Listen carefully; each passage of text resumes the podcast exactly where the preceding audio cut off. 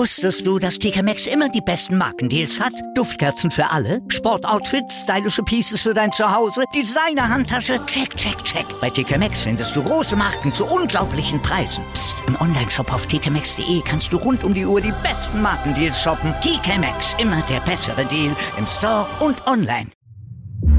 Einzigartige Augenblicke.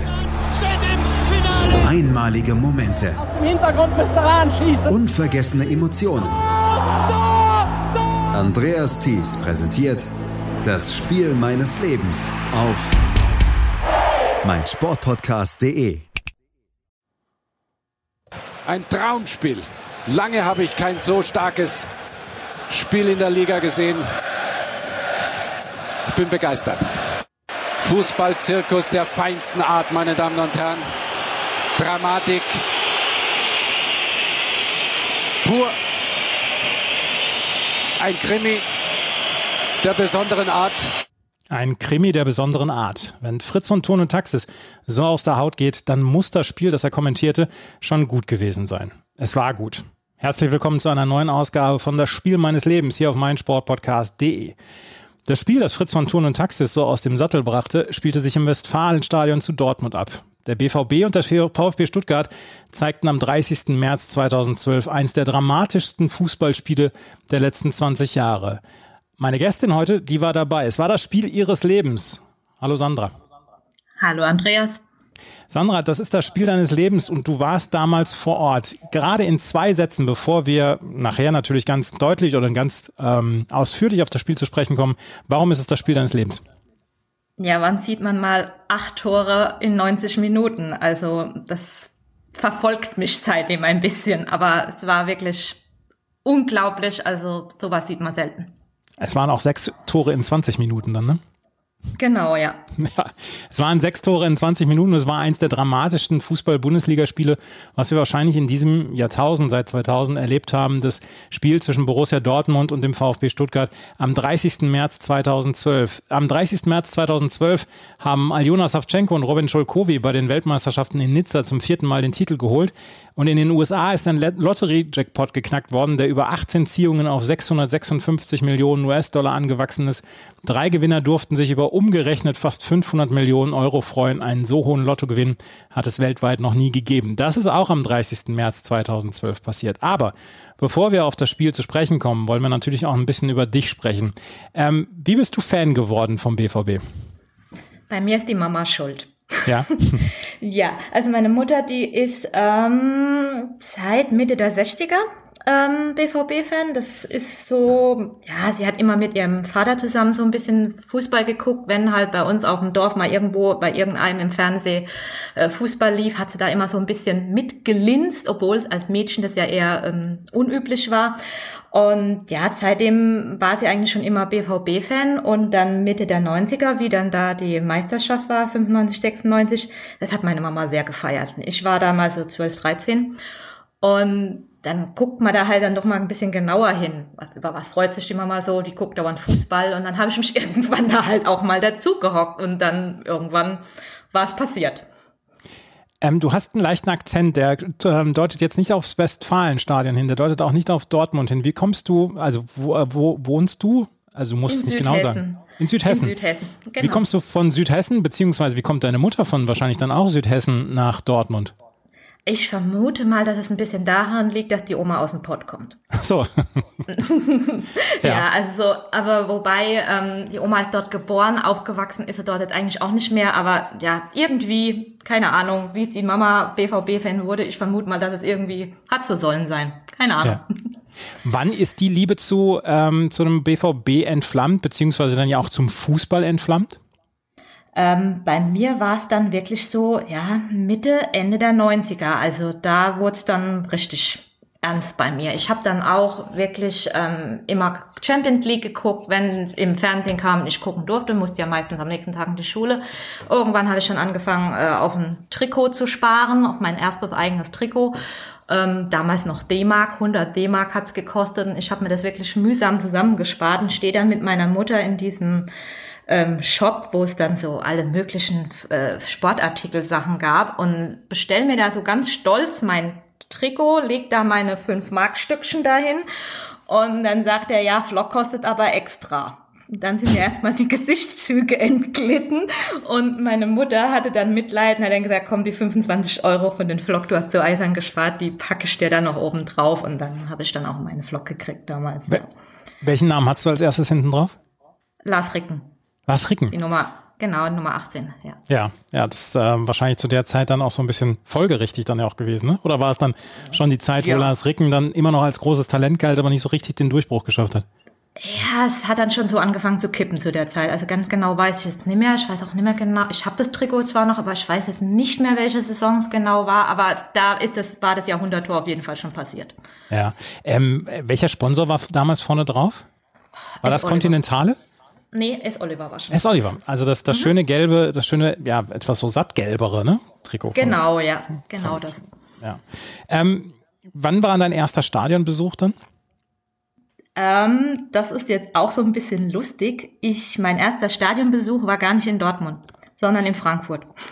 Ein sehr guter Freund von mir ist Eintracht-Fan und der hat mich irgendwann einfach mal mitgenommen. Ich weiß, es hat sich für mich vorher irgendwie nie ergeben. Und dann hat er mir das auf den Geburtstag, meine ich, sogar geschenkt. Ähm, dann sind wir zu zweit äh, nach Frankfurt gefahren und haben uns dann ein Spiel halt Frankfurt gegen BVB angeguckt und na, dann haben wir auch noch verloren, fand ich ja nicht so toll, so als Geburtstagsgeschenk. Aber ist dann halt so, ja. Und dann waren wirklich so die ersten Spiele, wo ich war, waren dann eigentlich immer in Frankfurt. Und 2010 war ich schon das erste Mal im Westfalenstadion.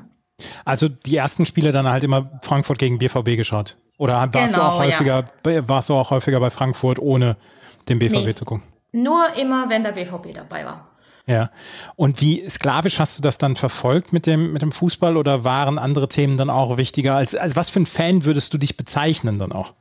Also bei mir ist das immer so ein bisschen abhängig davon, was sonst noch so privat los ist. Also ich bin relativ früh Mutter geworden, hatte dann halt auch ein kleines Kind, war alleinerziehend. Da hat sich das dann halt natürlich auch verlagert. Dann dabei noch die Ausbildung fertig gemacht und solche Sachen. Da waren dann halt andere Sachen zwischendurch immer auch mal wichtiger. Aber ähm, wenn dann die Zeit da war, habe ich auch wirklich jedes Wochenende da gehockt, wenn ich keine Möglichkeit hatte, ein Spiel vor Ort zu sehen, dass ich dann übers Netradio dann das gehört habe, das Spiel oder wenn ich mal irgendwo beim Kumpel war oder so, der ich sag jetzt mal Sky oder sonst irgendwas hatte, hat man das dann auch geschaut. Also das waren schon feste Termine im Kalender, wo auch mein Arbeitgeber teilweise Rücksicht nehmen musste irgendwann. Ja, aber ähm, wann, wann, welches Spiel war das erste, was du im Westfalenstadion gesehen hast? Das war 2010 gegen Hertha BSC. Ja, und, und war das dann so ein, so ein Moment, wo man gedacht hat, endlich bin ich mal in diesem Stadion drin? Genau, es war wirklich ähm, das, das Ergebnis, also wir haben verloren, das weiß ich noch, war dann auch irgendwie äh, nicht so wichtig, weil ich ähm, endlich, man war endlich mal dort. Ja, also ich allein wäre da nie hingefahren, weil was soll ich alleine da und zwischen 80.000 Mann, ja. Also ich bin dann schon eher jemand, wo dann gern jemand mitnimmt, wo man dann auch auf der Fahrt dahin, die ja jetzt auch nicht gerade kurz ist, ähm, sich auch unterhalten kann und so weiter und dann auch dort vor Ort halt jemand, der da dabei ist einfach. Und ähm, da war das halt schon klasse, dass er mir das auf den Geburtstag geschenkt hat, dass wir dann da zusammen hingefahren sind und dann endlich mal dort und es, es erschlägt einem schon so ein Ja. bisschen. Ja. Man sieht es zwar im Fernsehen, aber ähm, denkt dann immer, ah ja, naja, Stadion halt, aber wenn man dann mal davor steht und dann diese ganzen Menschenmassen sieht und dann die gelbe Wand, also das erschlägt einem schon.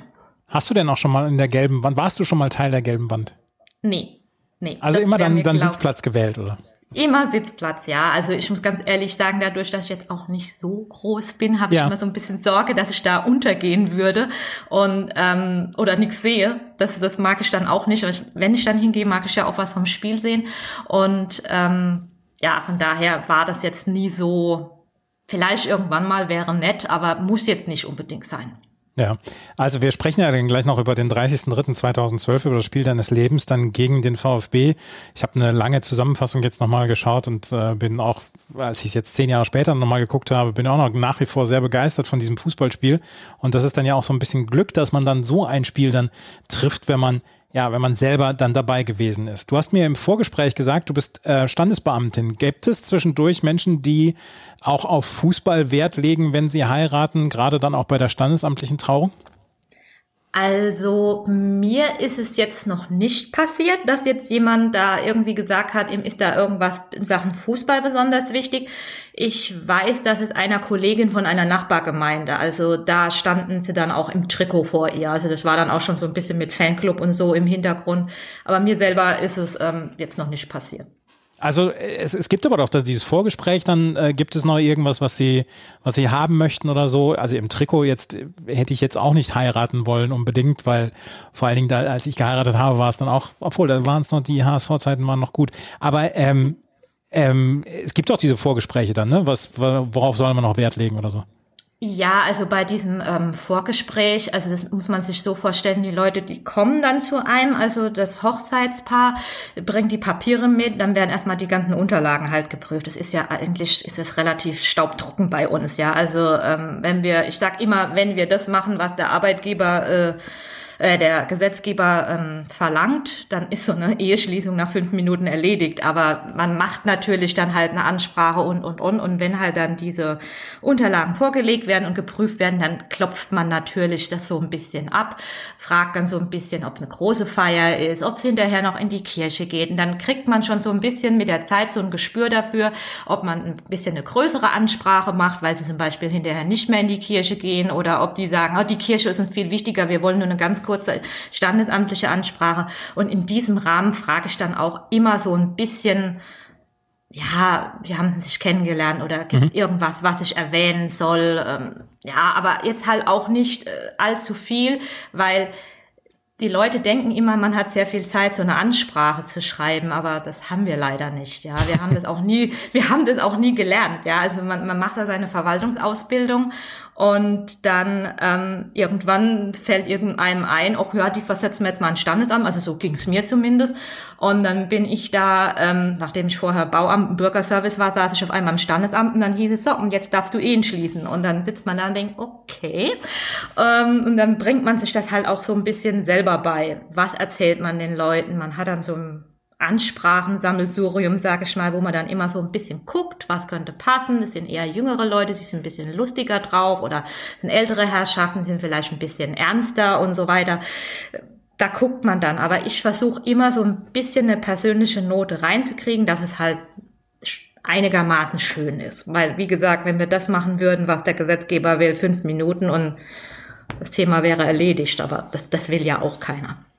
Gibt es einen, einen Go-To-Spruch von dir? Also gibt es einen Spruch, den du quasi fast immer bringst oder möchtest du den hier nicht erzählen, wenn du einen hast? es kommt immer drauf an. Also ähm, eher, also ich mache das so, dass ich beim Ja-Wort immer zuerst den Mann frage und ähm, dann die Frau.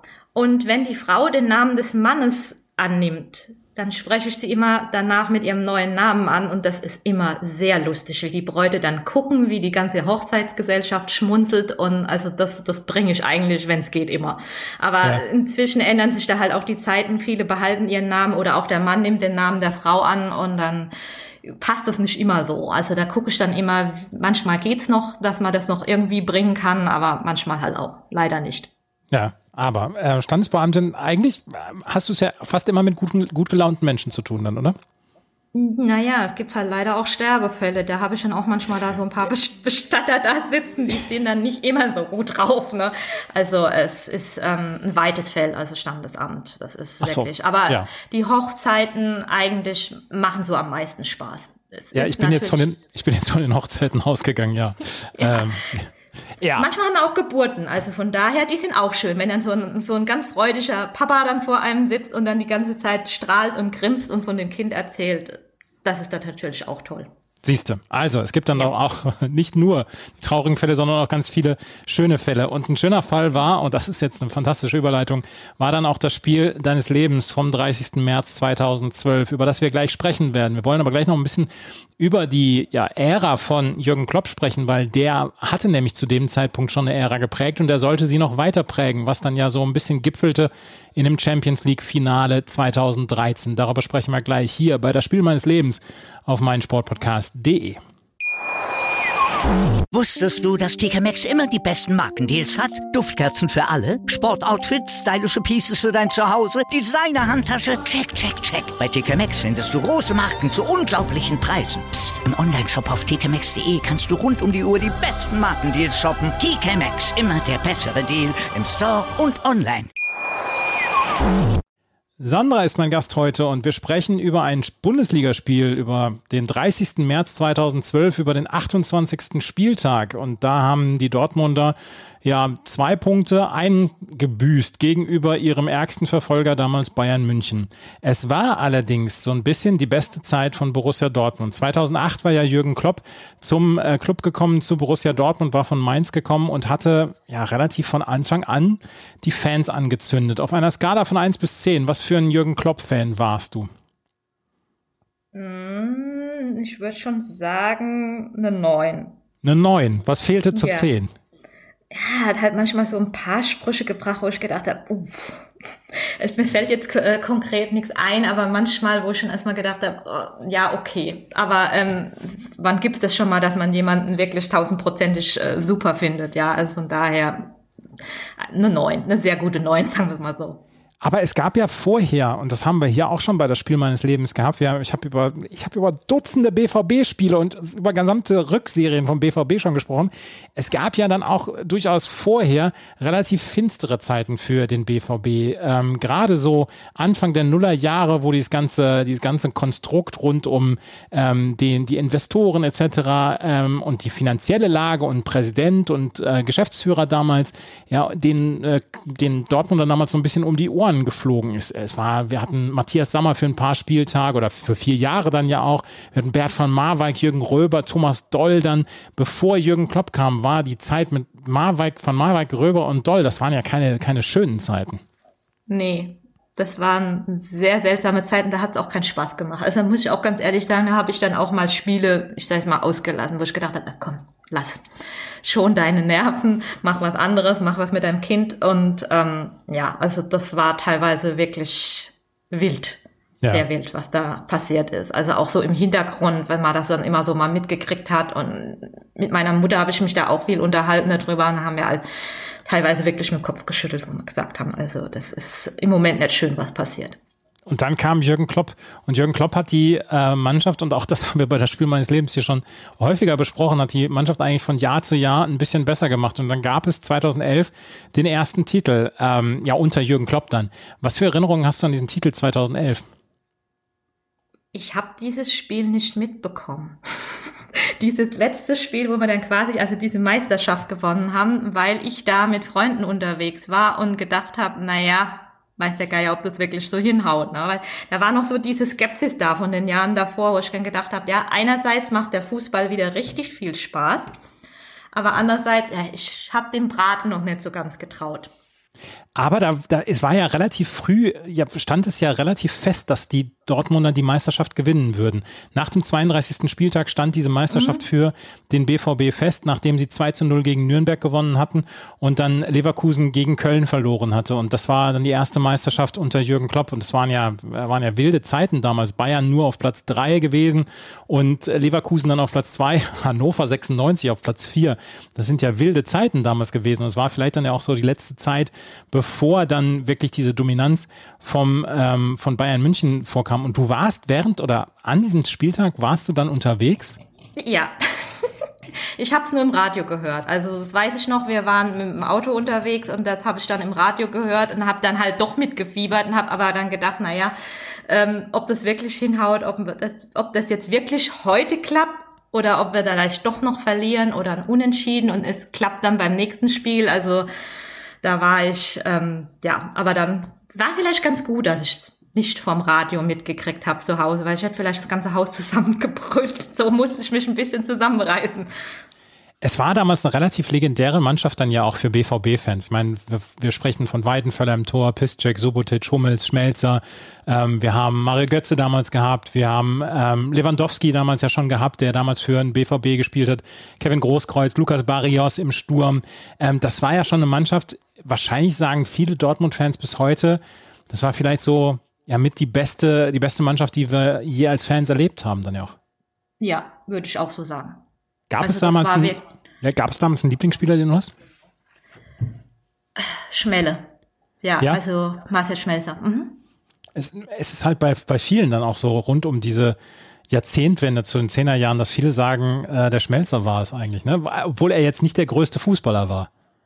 Ja, aber irgendwie es hat gepasst. Klar, ich meine, Nevin sowieso, also ähm, wer mag Nevin nicht? Ja, ähm, Klar. Kevin konnte ich auch super gut leiden. Also Kagawa, ich meine, waren eigentlich einige, aber Schmelle war halt, ja, ich weiß auch nicht, war halt so. Hast du nach deinem Reckentrikot eigentlich nochmal ein Trikot mit Flock gehabt? Einige. Oh, Einige, ja doch, einige. Ich habe mir eine Zeit lang fast jede Saison ähm, Trikot gekauft, aber irgendwann dann nicht mehr. Also Schmelzer hatte ich auf jeden Fall, ähm, Piszczek hatte ich, oh Gott, ich weiß gar nicht, Kehl, Sebastian Kehl, ganz klar. Ja. Ähm, pff, mir fällt mir jetzt gerade ad hoc nicht ein, ich hätte noch mal gucken müssen. aber es sind alles eher die ehrlichen Arbeiter, die du da auf Ja. dem Trikot hast. genau, Also- ja. Also nie die Zauberer oder die, die Nee. wie Lewandowski einfach mal jeden, jeden Spiel ein Tor schießen.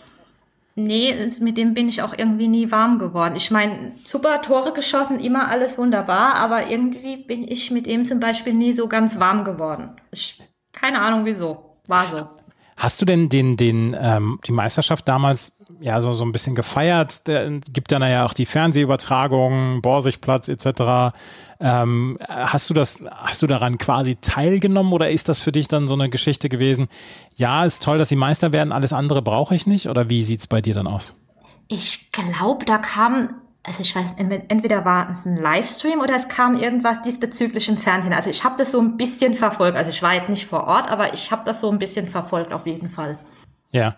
Und ähm, war dann, ja, wie war es dann? Ich meine, ich bin HSV-Fan, ich habe das jetzt auch schon länger nicht mehr erlebt, dass der HSV wirklich so richtig toll war.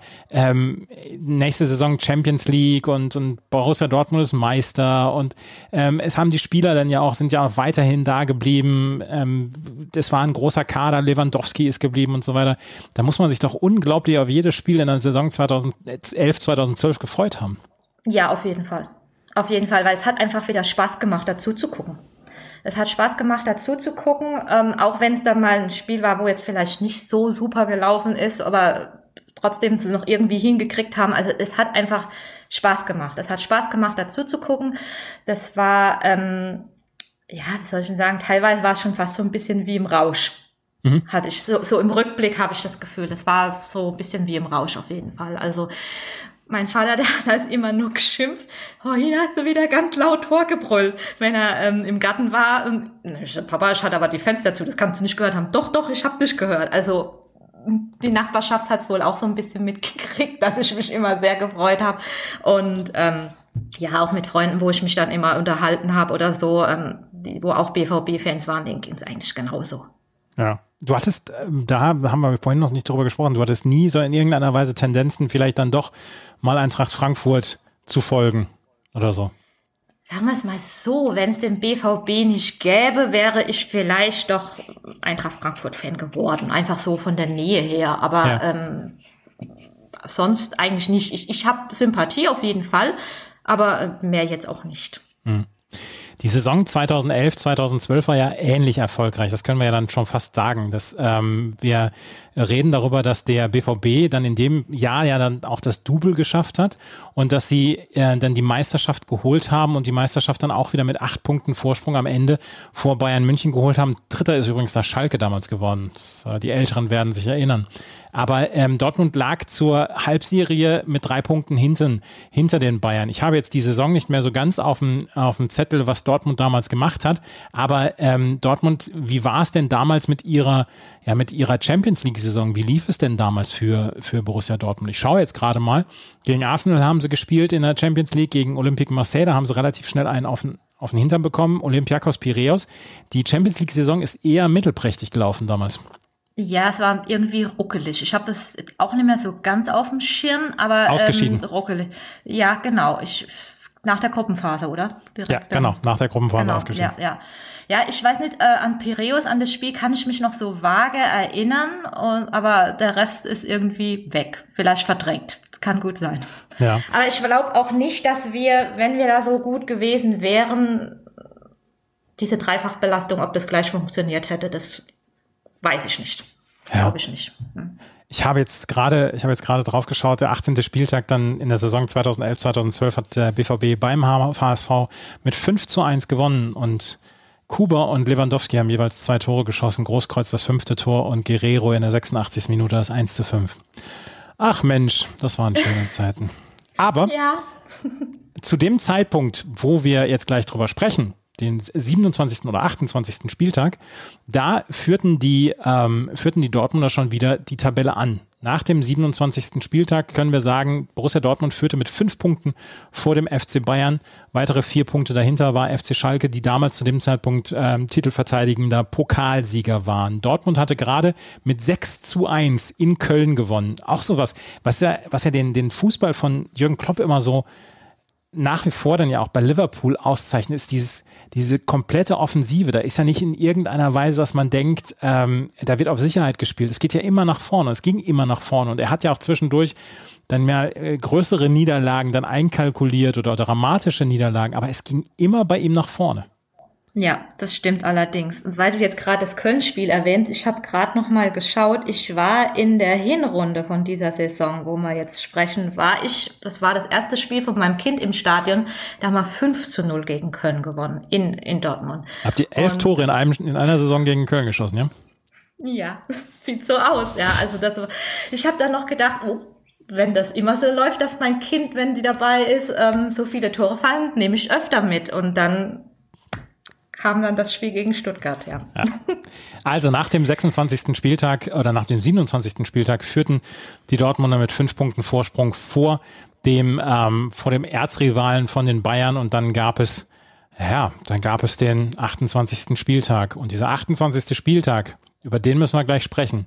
Und das war nämlich das Spiel vom 30.03.2012. Der Kicker schreibt zu diesem Spiel Spielnote 1,0. Der Kicker schreibt Fußball für Genießer, rasantes Tempo, etliche Torszenen, beste Unterhaltung ohne Atempause. Darüber werden wir gleich sprechen. Hier über das Spiel von Borussia Dortmund gegen den VfB Stuttgart auf meinsportpodcast.de und das Spiel meines Lebens. Sandra ist heute zu Gast und wir sprechen über ein Spiel, über das vielleicht beste Spiel der letzten 20 Jahre, was wir in der Bundesliga gesehen haben. Ich, wir müssen wahrscheinlich lange überlegen, um so ein dramatisches Fußballspiel dann nochmal zu überlegen. 30.03. Es war, ähm, es war mitten in der Saison, es war wahrscheinlich ein Wochenende, es war ein Freitag oder ein Samstag. Es war auf jeden Fall ein Flutlichtspiel vom Dortmund gegen VfB Stuttgart. Wann ist der Entschluss bei euch gereift, dass ihr ins Stadion fahren wollt und gerade zu diesem Spiel? Ich wollte immer mal ein Abendspiel im Westfalenstadion äh, erleben. Und ich habe dann immer geguckt, wenn es halt ähm, die, wann es wieder Karten gab, ähm, wann es was für Spiele und welche Tage. Also Sonntagsspiel kam für mich jetzt halt einfach von der Anfahrt und wegen der Rückfahrt nie, einfach nicht in Frage. Und wie ich dann gesehen habe, hier gegen Stuttgart, ähm, das könnte was werden, also Abendspiel, weil es war damals auch so, ich weiß nicht, ob es jetzt auch noch so ist, dass man zu ähm, gewissen Spielen nur zwei Karten pro Person bekommen hat. Und ich wollte halt unbedingt mal meine Mutter mitnehmen, dass sie auch mal ins Westfalenstadion kommt. Es war ihr erstes Spiel dort mhm. und ähm, da habe ich dann geguckt, ah ja, Stuttgart, da kriegen wir vier Karten, also maximal und dann habe ich es probiert und dann haben wir tatsächlich die Karten bekommen und dann habe ich gesagt, Mama, Kind, wir fahren äh, nach Dortmund. Mhm. Genau. Es war ein Freitagabendspiel. Seid ihr danach noch zurückgefahren? Ja. Ähm, wir sind danach noch zurückgefahren. Allerdings haben wir irgendwo einen Stopp gemacht. Ich habe keine Ahnung mehr wo, weil wir ziemlich fertig waren und haben dann mal so auf irgendeinem Rastplatz die Knöpfe runtergemacht, das Auto verriegelt und haben einfach mal ein, zwei Stunden geschlafen, bevor dann meine Mutter weitergefahren ist, weil das hat dann doch angestrengt. Und ähm, ja, also irgendwann mitten in der Nacht sind wir dann wieder nach Hause gekommen. Ja, also wie gesagt, es hat sich dann ja am Ende dann auch gelohnt und wir hören dann ja auch gleich noch ein bisschen in den Kommentar dann auch von äh, Fritz von Thun und Taxis rein zu diesem Spiel. Ähm, wie gingt ihr oder wie geht man so einen Spieltag an einem Freitagabend, wie geht man den an? Wann seid ihr hingefahren? Wie ist die Vorbereitung denn überhaupt gewesen auf dieses Spiel? Also ich habe gearbeitet bis zwölf, pünktlich um zwölf quasi einen Stift fallen lassen und bin erstmal nach Hause, gegessen. Mein Kind kam dann auch irgendwann von der Schule heim. Dann ähm, muss ich dazu sagen, das vergisst meine Mutter, glaube ich, auch nicht. Sie wollte schon um drei oder so losfahren. Ich sage, Mama, was willst du denn so früh? Wir fahren erst so um halb fünf, fünf. Und ähm, dann sind wir, äh, ja doch so um, um halb fünf, fünf sind wir dann losgefahren. Und ja, so drei Stunden, also der, der Verkehr, also wir sind quasi auf die Auto gefahren, gefahren auf äh, die A5 und standen erstmal im Stau. Fängt ja dann schon gut an und dann ähm, hat sich das halt wirklich, also der Verkehr war an dem Tag wirklich extrem zähflüssig, gerade um Frankfurt rum ist sowieso freitags immer viel los. Und wir kamen, also ich glaube, die sind schon aufs Spielfeld eingelaufen, wie wir ins Stadion rein sind. Also es war ziemlich knapp. Wie lange braucht ihr mit dem Auto von Südhessen nach Dortmund? Also wir haben immer so drei Stunden eingeplant. Es waren dann so dreieinhalb ungefähr. Also es war schon, es war schon viel los. Gerade dann auf den Parkplatz zu kommen, Parkplatz zu kriegen, das, das hat schon gedauert. Also so drei bis dreieinhalb Stunden sollte man schon je nachdem kalkulieren. Samstags geht's ein bisschen besser, da kann man auch mal weniger einplanen. Ja, wollte ich gerade sagen. Freitags ist ja durchaus dann auch noch mit Feierabend und Wochenendverkehr und so durchs Genau. Ruhrgebiet ist ja auch nicht unbedingt eine Freude.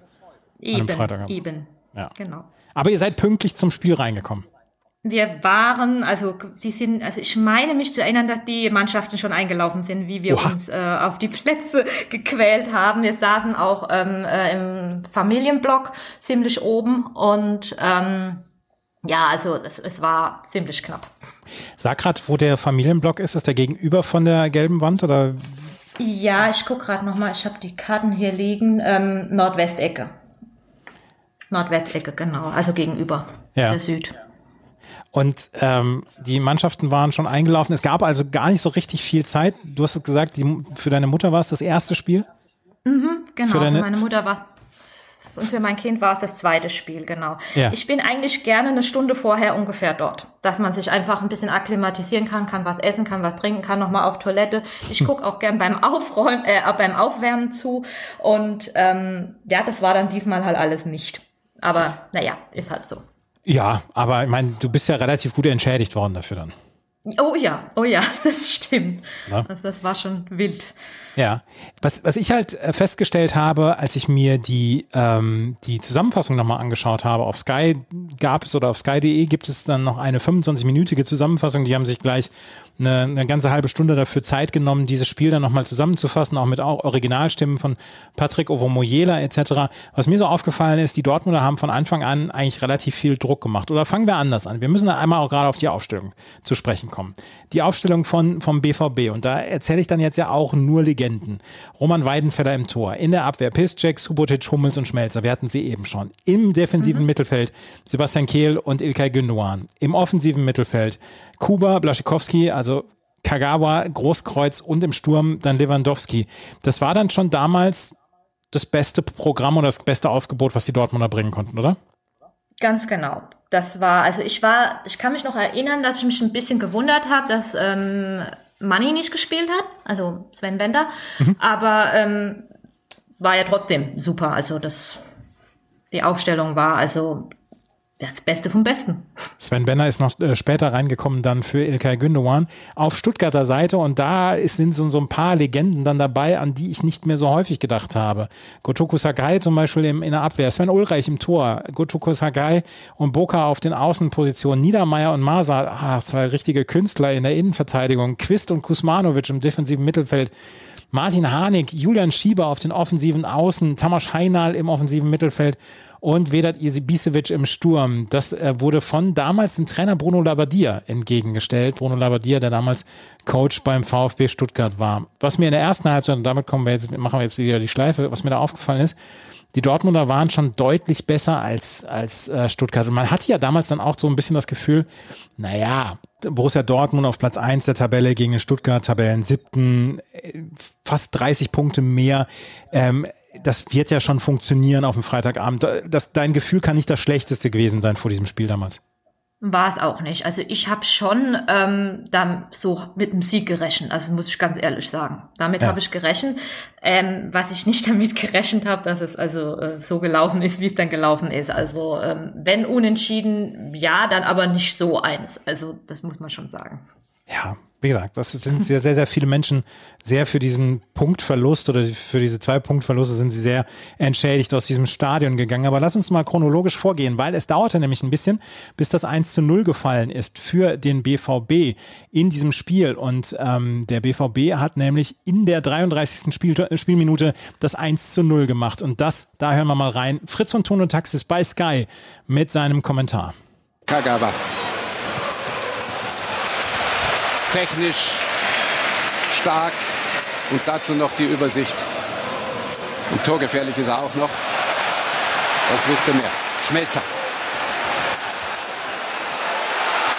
Oh, Tor! Jetzt ist er, jetzt ist er drin. Wieder der Kagawa. Er ist nicht zu bändigen.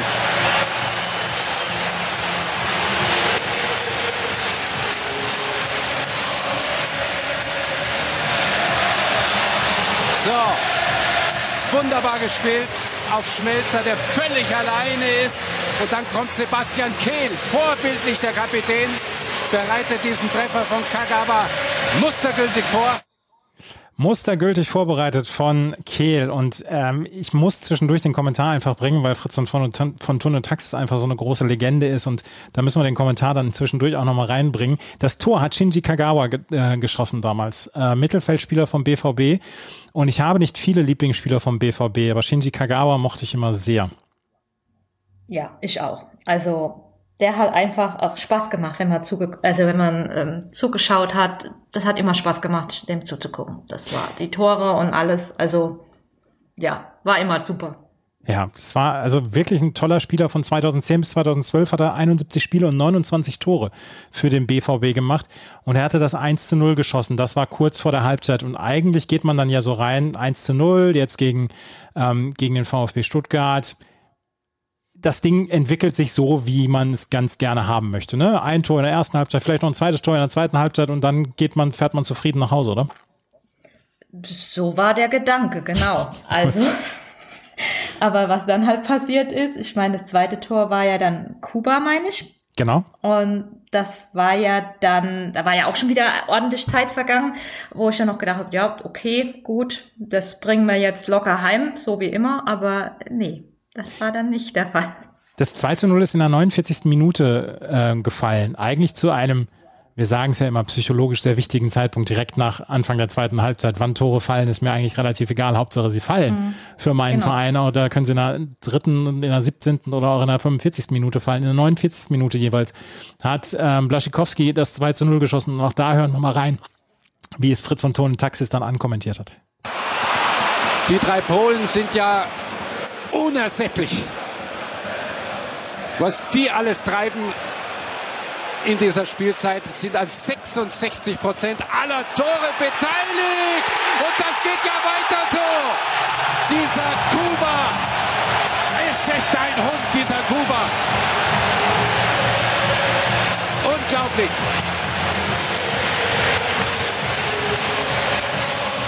Ein schnelles zweites Tor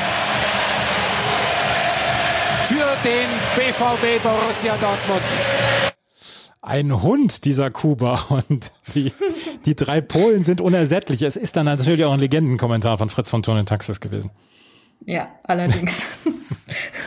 Es er sprach von Piszczek, Blaszczykowski und Lewandowski, die drei polnischen Spieler, die aber alle auf der rechten Seite quasi waren. Lewandowski natürlich im Sturmzentrum, aber Piszczek und Blaszczykowski hintereinander haben dort gespielt und äh, Blaszczykowski hat das 2 zu 0 geschossen und das muss man dann in dem Moment dann auch mal erstmal so durchkommentieren, dass man erst von den drei Polen spricht und dann Blaszczykowski das 2 zu 0 schießt. Es war zu dem Zeitpunkt ja so ein bisschen die Messe dann auch gelesen. Hinterher hat äh, Bruno Labbadia in der Pressekonferenz gesagt, naja, dass wir nach dem 2 zu 0 trotzdem nicht versäumt haben, das Tor zu oder weiter, weiter nach vorne zu spielen und dass wir uns auch spielerisch gebessert haben. Das habe ich meiner Mannschaft sehr, sehr hoch angerechnet. Sie hätten auch den Kopf in den Sand stecken können und sagen können, okay, am Freitagabend beim amtierenden Meister, die wohl wieder ein neuer Meister werden, da geht halt heute nicht so viel. 49. Minute, er steht 2 zu 0. Ähm, hast du überhaupt irgendwas in der Halbzeit gemacht? Habt ihr einfach nur dort gesessen oder gab es da noch irgendwas? Boah, das weiß ich jetzt gar nicht mehr so genau. Ähm, es könnte sein, dass ich mal mit meinem Kind runter bin auf die Toilette, aber pff, sonst haben wir nicht viel gemacht. Nee, weil wir, nee, ich glaube, wir sind dann, sonst sind wir wirklich auf den Plätzen geblieben. Genau. Also es gibt kein, kein, ähm, es gibt kein, keine Tradition, keinen Brauch, wo du sagst, das muss ich unbedingt machen in der Pause nee. oder vorm Spiel noch. Nee, nee, gar nicht, gar nicht. Ja. Ähm, 2 zu 0 steht es also und alle warten darauf, dass dieses Spiel vorbeigeht und dass der BVB drei weitere Punkte ganz normal eintütet. Aber ab der 71. Minute ging dann der Wahnsinn los. Und das müssen wir einfach so sagen. Es ging der Wahnsinn los, weil erst äh, gab es zwei Wechsel. Ähm, Molinaro kam für Boca in der 61. Minute und dann in der 70. Minute kam äh, Gentner für Tamas Heinal. Die Dortmunder wechselten aus Sven Bender für Ilkay Gündogan. Das möchte ich jetzt in erster Linie nicht in irgendeiner Weise den Toren zuschieben, die danach gefallen sind, dass diese, diese Wechsel in irgendeiner Weise entschieden, entscheidend waren. Aber diese Wechsel hat es gegeben. Und in der 71. Minute gab es dann nach Vorbereitung von Georg Niedermeyer das 2 zu 1 durch Ibisevic. Da hat Georg Niedermeyer damals relativ cool vorbereitet und ähm, Ibisevic brauchte nur abstauben 2 zu 1. Warst du oder bist du ein nervöser Fußballfan, die dann hinter jeder Ecke eigentlich schon wieder das, die nächste Tragödie erwartet? Ähm, es kommt drauf an, was ich so allgemein für ein Gefühl habe beim Spiel und wer der Gegner ist. Das muss ich ganz ehrlich sagen. Da war ich jetzt noch relativ entspannt. Naja, 2-1 hm, ist ja noch nicht unentschieden. Inzwischen denke ich bei solchen Spielen dann auch anders. Also, ähm, aber da war ich noch entspannt. Ja. Noch. Äh, noch, noch entspannt. Aber ähm, da wir in diesen 20 Minuten Wahnsinn waren, gab es dann relativ schnell dann das 2 zu 2. Und ein Spieler hat da wohl quasi ein bisschen den Abend seines Lebens dann ja auch verbracht. Und das war Julian Schieber. Julian Schieber, der damals hinter Ibisevic quasi auf der linken Seite für Alarm sorgen sollte. Und ähm, da war Fritz von Ton und Taxis schwer begeistert. Das hören wir jetzt nochmal. Oh, jetzt kommt da der Schieber. Ui, Schieber, Tor, 2-2. Unfassbar. Der VfB gleicht aus.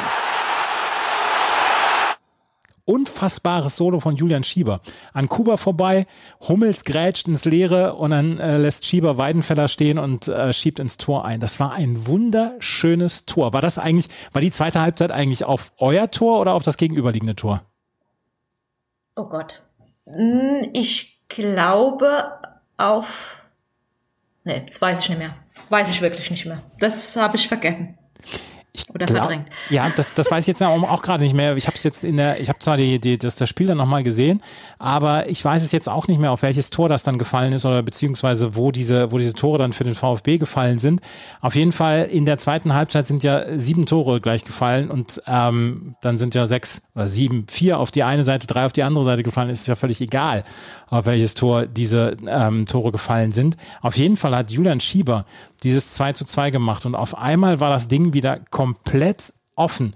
Und da hatte ich das Gefühl, dass die Dortmunder so ein bisschen ja, so ein bisschen Vogelwild waren. Also, dass, dass da für zehn Minuten einfach so ein bisschen was ausgesetzt hat.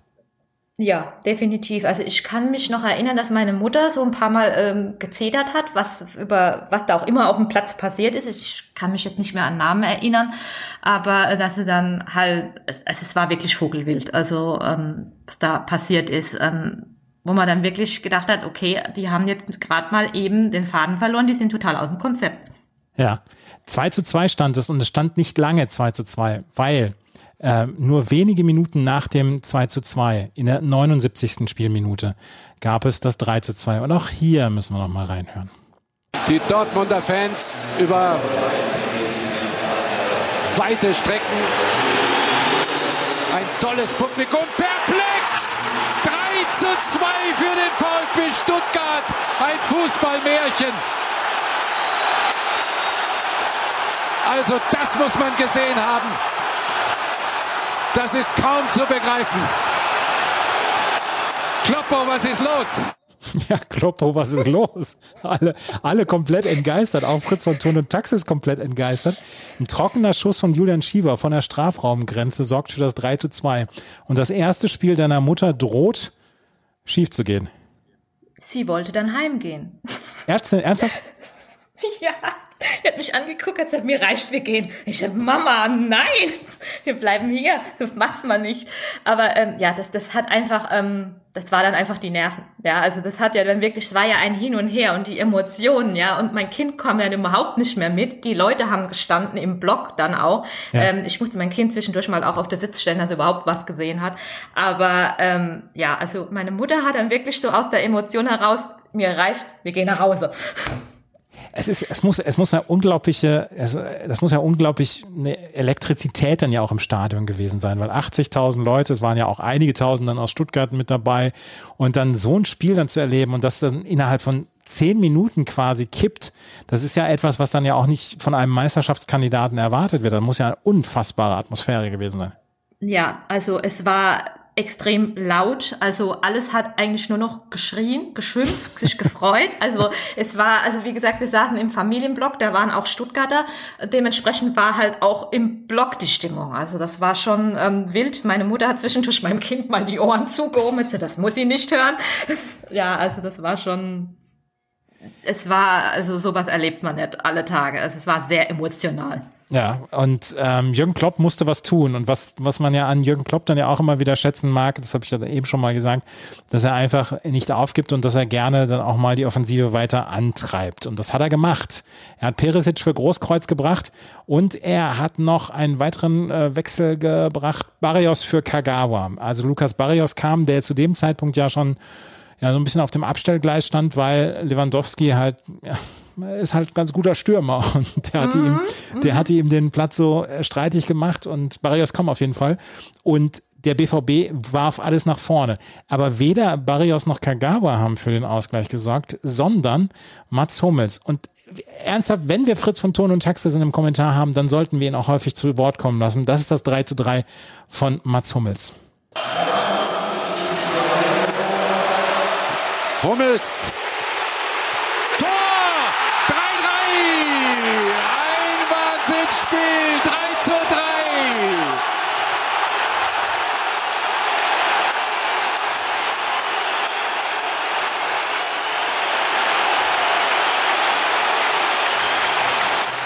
Wie kann man denn den Hummels so lange ungedeckt lassen? Schauen Sie sich das mal an. Das gibt es nirgends in Europa. Das ist ja Wahnsinn. Fritz von Ton und Tax ist empört. Es, zu Recht. Ja, ja, zu Recht auch. Ja, erzähl. Ja, also ähm, das Hummelstor, das war, also damit habe ich nicht gerechnet. Also und, und dann stand er da mehr oder weniger frei und zack war er drin. Also ja, der, von daher, den sollte man nicht alleine stehen lassen, das stimmt schon. Der ist am, am 16er komplett alleine gewesen fünf Meter von ihm weg kein Gegenspieler. Und er hat das Ding dann mit einem Flachschuss von der Strafraumgrenze so zwischen den linken Pfosten und das Tor gebracht, dass zwischen dem linken Pfosten und dem Ball quasi zwei Zentimeter Platz waren. Das war ein das war perfekt geschossener äh, Treffer. Ganz genau, das war ganz knapp. Ich habe mir jetzt ja auch nochmal angeschaut in der äh, Zusammenfassung, habe ich auch gedacht, uiuiui, ui, das war doch knapper, als ich gedacht habe. Also es war ja. ja. Aber da äh, war die Entscheidung deiner Mutter dann auch wieder hinfällig, Kind, wir gehen. Ja, definitiv. Definitiv, weil jetzt war wieder alles offen. Aber ist man dann, ist man da schon ähm, so in dieser Phase, wo man denkt, wo bin ich hier eigentlich? Was passiert hier eigentlich? Ja, definitiv. Weil, ja, wenn mir das vorher einer erzählt hätte, ja, also das, das, da fallen so und so viele Tore und dann geht's unentschieden aus. Äh, hätte ich ausgelacht, ich hätte ein Leben nicht. Aber ähm, so war es halt nicht. Es wird halt, es wird halt immer darüber ähm, gesprochen, dass der Fußball sich von den Menschen entfernt und dass man, dass man sagt, ähm, ja, es ist, bietet nichts mehr und es ist so langweilig geworden. Solche Abende sind dann ja auch die Versicherung, man fühlt noch was, oder? Ja, definitiv, weil auch ähm, bei diesem Spiel hat dann auch das ähm, Publikum äh, die Mannschaft ziemlich angetrieben dann nochmal. Mhm. Also das ist mir in Erinnerung geblieben, weil ich, ich glaube, da hat kaum noch jemand gesessen. Die standen alle und jeder hat eigentlich seine Mannschaft dann nach vorne gebrüllt. Also da, wo, da war nochmal, ja, also so, ich will jetzt nicht sagen Druck von den Zuschauern, aber ähm, das haben die Spieler, glaube ich, auch gemerkt auf dem Platz. 3 zu 3. Ja. 3 zu 3 stand es und es war die 82. Spielminute. Und dann ist ja, skandalöse sechs Minuten nichts passiert. Also in Anführungsstrichen nichts passiert. Und dann macht Perisic nach einer Ecke von Schmelzer macht er mit einem sehenswerten Dropkick, also ich weiß gar nicht, wie ich es anders beschreiben soll, macht das 4 zu 3. Tollhaus Westfalenstadion. Ich meine, da, da, da weiß ich, ich weiß gar nicht, was ich da machen würde. Was habt ihr gemacht? gebrüllt, geschrien, uns gefreut, also alles. Also vor allem, wie er den reingeknallt hat. Also der hat den richtig reingeknallt, den Ball. Also das war schon ähm, sehenswert und also wirklich, da, da stand, da, da stand alles. Da stand alles. Was ich in der, äh, was ich im, im Sky in der Zusammenfassung dann nochmal gesehen habe, Jürgen Klopp hatte nach dem 3 zu 3, hat er sich zur Tribüne umgedreht und hat dann so gejubelt. Er nimmt ja gerne auch mal die Leute, die direkt hinter dem, hinter der Auswechselbank sitzen, nimmt er ja mal so gerne mit ins, ins Spiel, dass er die Leute dann anheizt und so weiter. Und da hat er, glaube ich, den Leuten dann ähm, zugerufen oder irgendwie sowas zugerufen von wegen hier und ihr wolltet das Stadion schon verlassen. Und vielleicht mhm. hat er dann auch deine Mutter mitgemeint. Vielleicht, man weiß es nicht. 4, 4 zu 3 stand es und es war nicht der Endpunkt. Man möchte sagen, dass, dass diese 87. Minute, dass die fünf oder sechs Minuten Nachspielzeit, dass die ja eigentlich für einen Meisterschaftsanwärter reichen müssten, um so ein Spiel nach Hause zu bringen. Aber dem war einfach nicht so. Ähm, da hat sich nämlich Gentner gedacht, ach komm, da machen wir noch äh, den Deckel drauf und hat das hier gemacht. Allein gegen vier, gegen fünf, gegen sechs Schwarz-Gelbe. Jetzt kommt Molinaro. Uiuiui. Uiuiui. Tor! Der Wahnsinn nimmt kein Ende. 4 zu 4. Ich glaube es nicht. Ja, ich glaube es nicht. Das, uiuiui, das ist so schön, dass ich das ja auch nochmal mit reinbringen kann von Fritz von Ton und Taxis.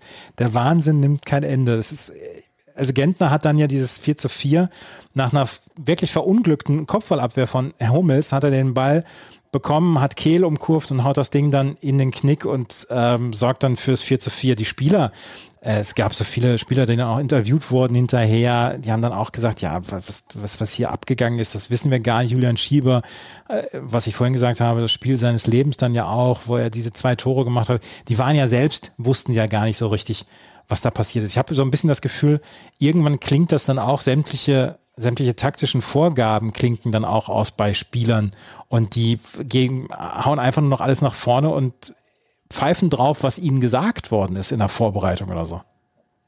Das, so sah das zum Schluss, glaube ich, auch aus. Also ähm, klar, das, ähm, was soll ich denn sagen? Das sowas gibt's eigentlich so gut wie gar nicht. So, auf sowas kannst du dich auch nicht vorbereiten. Du, du, du rennst dann einfach nur noch auf mit dem Ball aufs Tor und hoffst, dass er noch irgendwie reingeht, weil du den Punkt kriegen willst. Also so haben die Stuttgarter gemacht. Und ähm, ich denk mal, wenn es vielleicht länger gegangen wäre, wer weiß, was dann noch passiert wäre. Also doch ein Tor gefallen wäre, keine Ahnung. Also ähm, auf sowas kannst du dich nicht vorbereiten, auf sowas kannst du nicht trainieren und irgendwann ist dann auch egal, was der Trainer sagt, vermute ich jetzt. Ja, 4 zu 4 ist es ausgegangen und irgendwann hat äh, Schiedsrichter Michael Weiner das Spiel dann auch abgepfiffen. Michael Weiner hat als einziger eine Spielnote von 3,0 bekommen vom Kicker übrigens. Der hat stark geleitet, aber er hat gesagt, oder der Kicker hat gesagt, es ist den Stuttgart ein, Elfmeter verwehrt geblieben. Daran kann ich mich jetzt gar nicht mehr erinnern. Nee, daran das würdest du, selbst wenn du dich erinnern könntest, würdest du sagen, wahrscheinlich, ich kann mich nicht daran erinnern. wahrscheinlich, ja. Aber dieses Spiel ähm, ist daran schuld, dass ich jetzt keinen Spielstand mehr traue. Also wie jetzt gerade jetzt am Wochenende ähm, die Bayern da gegen Bochum, da habe ich schon auch gesagt, ja, kann noch ein 4-4 werden. Wir warten einfach mal, bis es rum ist. Also seitdem, ähm, ja, das hat mich, ich will jetzt nicht sagen traumatisiert, aber seitdem traue ich keinem Spielstand mehr. Egal in welcher Spielminute wir sind. Das ist so der Spruch hier bei mir, bei uns in der Familie, dass ich irgendwann immer sage, ja, kann noch ein 4-4 werden, wart mal ab. Es hat dir das Vertrauen in, in die normalen Regularien vom Fußball genommen. Habe hab ich das richtig ja, verstanden? Ja, definitiv, definitiv. Ich war von den 25 Minuten Zusammenfassung jetzt schon sehr erschöpft. Ähm, du hast es gerade vorhin auch schon erwähnt, dass ihr dann noch auf der Raststätte so ein, zwei Stunden die Augen zugemacht habt. Ich wäre, ich wäre auch, glaube ich, komplett erschöpft gewesen nach diesem Spiel. Ja, also wir waren auch fertig. Also das dann nach dem Abpfiff dann erstmal noch ein bisschen äh, auf dem Platz sitzen geblieben, erstmal so, äh, was war das hier überhaupt? Was ist hier passiert? Und ja, dann irgendwann macht man sich dann halt auf den Weg zum Auto und wühlt sich dann da durch die Menge und aber äh, wir waren ziemlich fertig. Also wie wir dann am Auto waren, vom Parkplatz runter. Und irgendwann, mein Kind ist relativ früh äh, eingeschlafen und dann irgendwann meine Mutter ist gefahren und hat dann gesagt, ich, es geht jetzt nicht mehr, ich brauche jetzt eine Pause. Ich fahre auf die nächstbeste Raststätte, wir schlafen ein Stück. Und das, das haben wir dann auch gemacht. Das war dann irgendwann mitten in der Nacht sind wir heimgekommen. Ich glaube, wir haben Papa noch vom Handy aus angerufen und gesagt, wir wissen noch nicht, wann wir kommen, wir schlafen erstmal eine Runde. Aber ähm, ja, also auch am nächsten Tag war das noch so unwirklich so ein bisschen. Ist das wirklich passiert? Also ähm, ja, acht Spiele in einem Spiel, wann hat man das schon mal? Äh, acht Tore in einem Spiel. Ja, klar. Ähm, war deine Mutter seitdem nochmal im Stadion? Ja. ja Sie war nochmal mit mir im Stadion. Mm, ja, aber nicht so oft. Also es ist nicht so ganz ihr. Sie guckt sich das lieber so im Fernsehen an. Also, aber es hat ihr gefallen trotz allem. Sie hat ja, sie hat ja quasi, eigentlich hätte man den Fußball dann nachher abschaffen können. Aber sie hat ja das Beste gesehen. Genau, ja. genau. Wie hast du die nächsten drei Jahre, ich sage jetzt mal zwei Jahre noch mitbekommen, weil Dortmund ist Doublesieger geworden, haben also Pokal und Meisterschaft in der Saison gewonnen und dann gab es 2013 dieses unglaubliche Champions League Finale und diesen unglaublichen Champions League Run dann ja auch von vom BVB. Wie hast du es damals noch so mitbekommen? Ähm, wie hast du das Champions League Finale dann auch noch gesehen? Das Champions League Finale habe ich ähm, ja, einerseits in guter Erinnerung, weil man war ja schon stolz, dass man es so weit geschafft hat, aber naja, das Ergebnis, ich war schon so ein bisschen unsicher, ob das äh, funktionieren wird. Und naja, hat dann halt leider nicht funktioniert, aber so ist es dann halt manchmal. Aber ähm, ich, die Zeit danach, die Spiele danach, die habe ich eigentlich noch in relativ guter Erinnerung, weil der Fußball immer noch Spaß gemacht hat, dazu zu gucken und ähm, die Emotionen und alles. Also da, da waren ja Wahnsinnsspiele dabei. Jetzt Malaga zum Beispiel fällt mir dann immer noch ein und äh, Real, gegen Real gespielt und also das waren einfach Erlebnisse, das, das ähm, ja, das war schon sehr, sehr toll. Das kann ich mir vorstellen. Ähm, du bist heute natürlich dann auch noch BVB-Fan. Ist die Liebe dann abgekühlt oder, oder gibt es dann immer noch Momente, die dich aus dem Sattel heben? Wie ist es jetzt? Wie ist ja deine Beziehung zum BVB jetzt?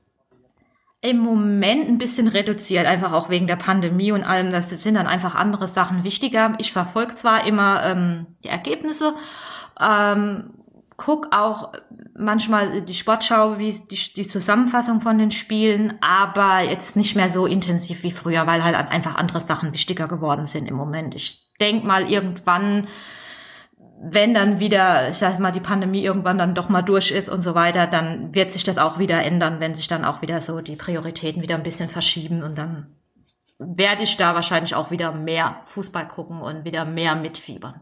Hoffen wir das für uns alle, dass äh, wir auch so die Prioritäten so ein bisschen verschieben können, dass wir uns in Zukunft auch auf solche ja, auf solche Nebensächlichkeiten in Anführungsstrichen und Fußball ist die schönste Nebensache der Welt ähm, freuen können und dass wir dann auch wieder sagen können, okay, wir können mit viel Liebe ins Stadion gehen und wir können dann auch solche Spiele vielleicht dann auch wieder sehen, weil es gab einige tolle Spiele, aber dann auch unter Ausschluss der Öffentlichkeit.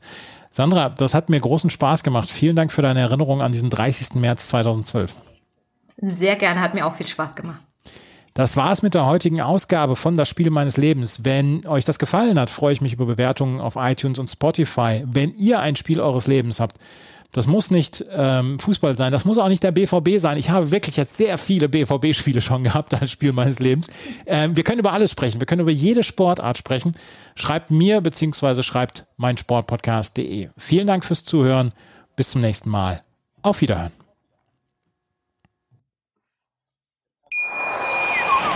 Wie viele Kaffees waren es heute schon? Kaffee spielt im Leben vieler eine sehr große Rolle. Und das nicht nur zu Hause oder im Café, sondern auch am Arbeitsplatz. Dafür gibt es Lavazza Professional. Kaffee am Arbeitsplatz, der genauso lecker schmeckt wie in eurem Lieblingscafé. Die perfekte Kaffeelösung für jede Art von Unternehmen. Klein, mittel, groß. Ihr habt auf jeden Fall einen Kaffee, der schmeckt. Die richtige Motivation für eure Arbeitstage. Alle Infos zu Lavazza Professional findet ihr auf lavazzapro.de mit allen Kaffeelösungen für euer Büro. Ich habe mich natürlich schockverliebt, weil die war wirklich ganz, ganz klein. So begann die Mensch-Hund-Beziehung zwischen Christina und Tierschutzhund Frieda. Und wie es danach, nach dem ersten Moment der Verliebtheit, so weiterging und welche Klippen es danach zu umschiffen galt, das hört ihr in der neuen Ausgabe von Iswas Dog, dem Podcast für harmonische Mensch-Hund-Beziehungen. Iswas Dog? Mit Malte Asmus. Überall, wo es Podcasts gibt.